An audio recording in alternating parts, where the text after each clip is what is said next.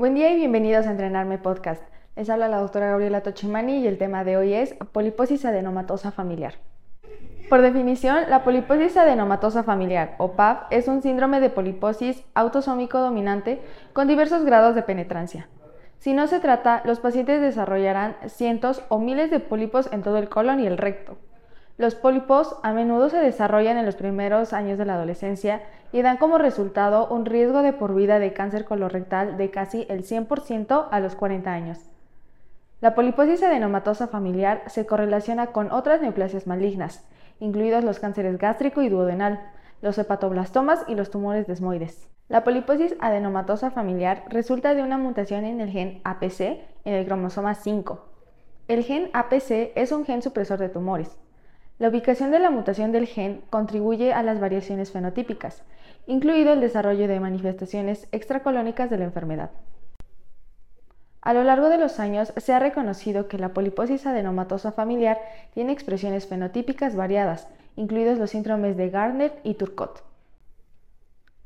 Si se presentan más de 10 pólipos adenomatosos en una sola colonoscopía, es necesario realizar una prueba genética, del 10 al 30% de los pacientes con una presentación de poliposis adenomatosa familiar no tendrán una mutación del gen APC detectable.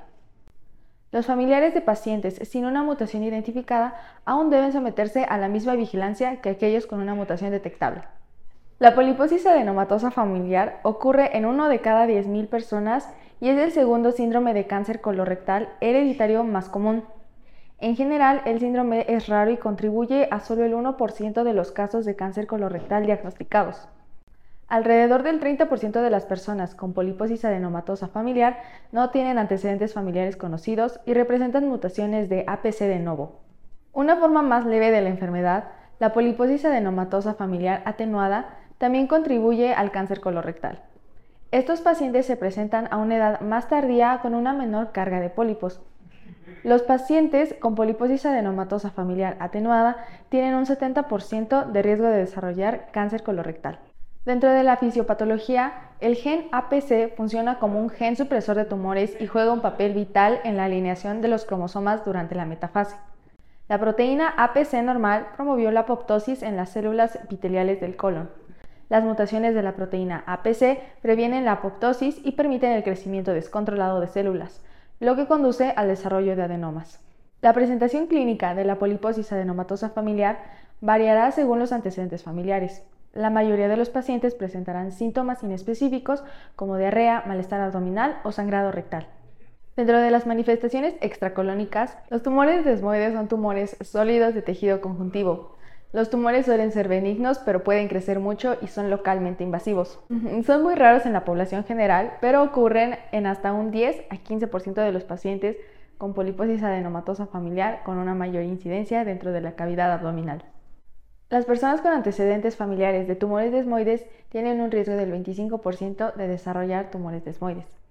Las mujeres tienen el doble de probabilidades de desarrollar tumores desmoides en comparación con los hombres. El trauma quirúrgico también se relaciona con una mayor incidencia de tumores desmoides. Por lo tanto, la colectomía en pacientes con poliposis adenomatosa familiar se difiere tanto como sea posible en pacientes jóvenes. Los tumores desmoides a menudo se presentan como una masa grande, firme e indolora. Las pautas de la National Cancer Comprehensive Network recomiendan la palpación abdominal anual con consideración de imágenes en aquellos con antecedentes familiares significativos de poliposis adenomatosa familiar y tumores desmoides. La resonancia magnética es muy útil para determinar la relación con las estructuras circundantes y la evidencia de invasión local. La mayoría de las masas son de forma ovoide o redonda con márgenes irregulares. Similar al tratamiento de adenomas, Silindac y Celebrex han demostrado estabilización o regresión de los tumores desmoides en casi el 30% de los casos. Los moduladores selectivos de los receptores de estrógeno, SERM, también demuestran un efecto positivo contra los tumores desmoides. Gástrico o duodenal. Los pólipos gástricos están presentes en aproximadamente el 90% de los pacientes con poliposis adenomatosa familiar. A diferencia de los pólipos colónicos, es probable que estos pólipos progresen a adenocarcinoma. Solo el 1% de estos pacientes desarrollará cáncer gástrico. La endoscopía superior debe comenzar entre los 20 y los 25 años de edad según las pautas de la NSCN. Estos pólipos deben recibir tratamiento endoscópico si es posible, pero los pólipos con displasia de alto grado o degeneración maligna requieren resección quirúrgica. Hepatoblastoma. La mayor incidencia de hepatoblastoma en pacientes con poliposis adenomatosa familiar es muy baja. Ocurre más comúnmente en niños varones menores de 5 años y no existen recomendaciones universales de detección. En los niños con alto riesgo, la detección incluirá una ecografía hepática y los niveles de alfa-fetoproteína cada 3 a 6 meses. Tiroides. El cáncer de tiroides ocurre aproximadamente en el 2% de los pacientes con poliposis adenomatosa familiar, siendo el carcinoma papilar el más común y puede haber mayor incidencia en la población hispana. Hay una mayor incidencia comprobada en mujeres ya que casi el 90% de los cánceres de tiroides diagnosticados en pacientes con PAF son mujeres. Los exámenes anuales de tiroides deben comenzar en la adolescencia con la consideración de una ecografía anual. Dentro del diagnóstico, en el examen físico, la hipertrofia congénita del epitelio retiniano es específica de PAF. Un oftalmólogo debe realizar un examen ocular y puede revelar lesiones pigmentadas planas y localizadas en la retina. El paciente generalmente no tiene quejas visuales. En algunos pacientes con síndrome de Gardner pueden presentar osteomas en la mandíbula o el cráneo. Las anomalías en la dentición, incluidos los dientes impactados, los dientes supernumerarios, los odontomas y los quistes, pueden identificarse en una radiografía simple. En los niños pequeños puede haber numerosos quistes epidermoides en la cara, las extremidades y el cuero cabelludo. Finalmente, algunos pacientes pueden tener fibromas en las extremidades, la espalda y el tronco. Los pacientes con poliposis adenomatosa familiar conocida o antecedentes fuertes de PAP deben someterse a una evaluación endoscópica anual con sigmoidoscopía flexible o colonoscopía a partir de los 10 a 12 años de edad. La vigilancia debe continuar hasta que la carga de pólipos no se pueda controlar con la extracción endoscópica. El diagnóstico es el resultado de la visualización de más de 100 pólipos en la colonoscopía. Las pruebas genéticas no son una recomendación estándar a una edad temprana debido a la carga psicológica asociada con los resultados positivos. Una vez que se confirma clínicamente un diagnóstico de PAF, se deben realizar pruebas genéticas. La poliposis adenomatosa familiar tiene un 100% de riesgo de por vida de cáncer colorectal si no se trata. También existe un mayor riesgo de cánceres extracolónicos. Dentro del tratamiento, el manejo quirúrgico definitivo implica colectomía con o sin protectomía. Las opciones quirúrgicas incluyen colectomía subtotal con anastomosis ileorectal, colectomía subtotal con ileostomía o proctocolectomía total con reservorio ileoanal. La colectomía subtotal es una técnica quirúrgica técnicamente menos desafiante pero requiere vigilancia continua del recto. La mucosa rectal todavía tiene un alto riesgo de desarrollar adenocarcinoma. Si el recto se deja intacto, la vigilancia endoscópica debe realizarse cada seis meses, ya que el riesgo de desarrollar cáncer de recto es del 29% a los 50 años. Los candidatos para la conservación del recto incluyen aquellos con una carga baja de pólipos dentro del recto, sin neoplasia rectal avanzada y sin evidencia de cáncer colorectal en el momento de la resección. Para pacientes adecuadamente seleccionados, la conversión a proctocolectomía total es cercana a cero, pero aumenta al 35% en candidatos con vigilancia deficiente. La proctocolectomía total implica la extirpación del colon y el recto con la creación de una ileostomía o una bolsa ileoanal. Aunque no se requiere vigilancia, existen desventajas en este enfoque.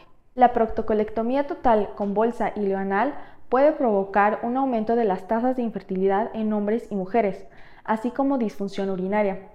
Aunque no hay diferencia en la incontinencia, hay un aumento en la urgencia de defecar con una bolsa ileoanal. La exploración de modalidades de tratamiento no quirúrgico con la esperanza de retrasar la resección quirúrgica ha tenido resultados limitados. Sulindac es un antiinflamatorio no esteroideo que se ha demostrado en estudios pequeños que reduce la cantidad de adenomas en casi un 50% y el tamaño de los adenomas en un 65%. Hubo una recurrencia de los adenomas con la suspensión del Sulindac. Para los pacientes con recto retenido, el Sulindac es una opción terapéutica para reducir la carga de pólipos dentro del recto. El inhibidor selectivo de la COX-2, Celecoxib, también se ha estudiado y en dosis altas ha demostrado una reducción del 30% en la carga de adenomas. La vigilancia anual sigue siendo esencial en pacientes con recto retenido. Dentro de las complicaciones, el 100% de los pacientes sin tratamiento oportuno presentan cáncer colorectal.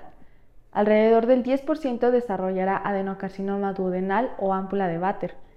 Hasta el 20% de los pacientes tendrán tumores desmoides y otras neoplasias malignas incluyen hepatoblastoma, meduloblastoma y muchos otros tipos de cáncer. El pronóstico de los pacientes con PAP no tratados tiene una expectativa de vida corta y la mayoría muere en la cuarta década de vida. Aquellos que se someten a una colectomía pueden tener una mejor supervivencia. La causa más común de muerte se debe a tumores desmoides y cánceres del tracto gastrointestinal. Los tumores desmoides en pacientes con PAP a menudo son agresivos y tienden a invadir localmente, lo que lleva a la compresión, obstrucción y bloqueo de los vasos sanguíneos y los nervios. La otra neoplasia maligna que se desarrolla en pacientes con poliposis adenomatosa familiar es el adenocarcinoma del duodeno y la papila de Bater. La vigilancia es la clave para la supervivencia. Desafortunadamente, la colectomía solo aborda el problema en el colon. Con la edad avanzada, el riesgo de desarrollar cáncer no colorectal aumenta significativamente. Con esto terminamos el repaso a poliposis adenomatosa familiar. Agradezco mucho su atención. Les habló la doctora Gabriela Tochimani para Entrenarme Podcast. Nos escuchamos en el siguiente tema.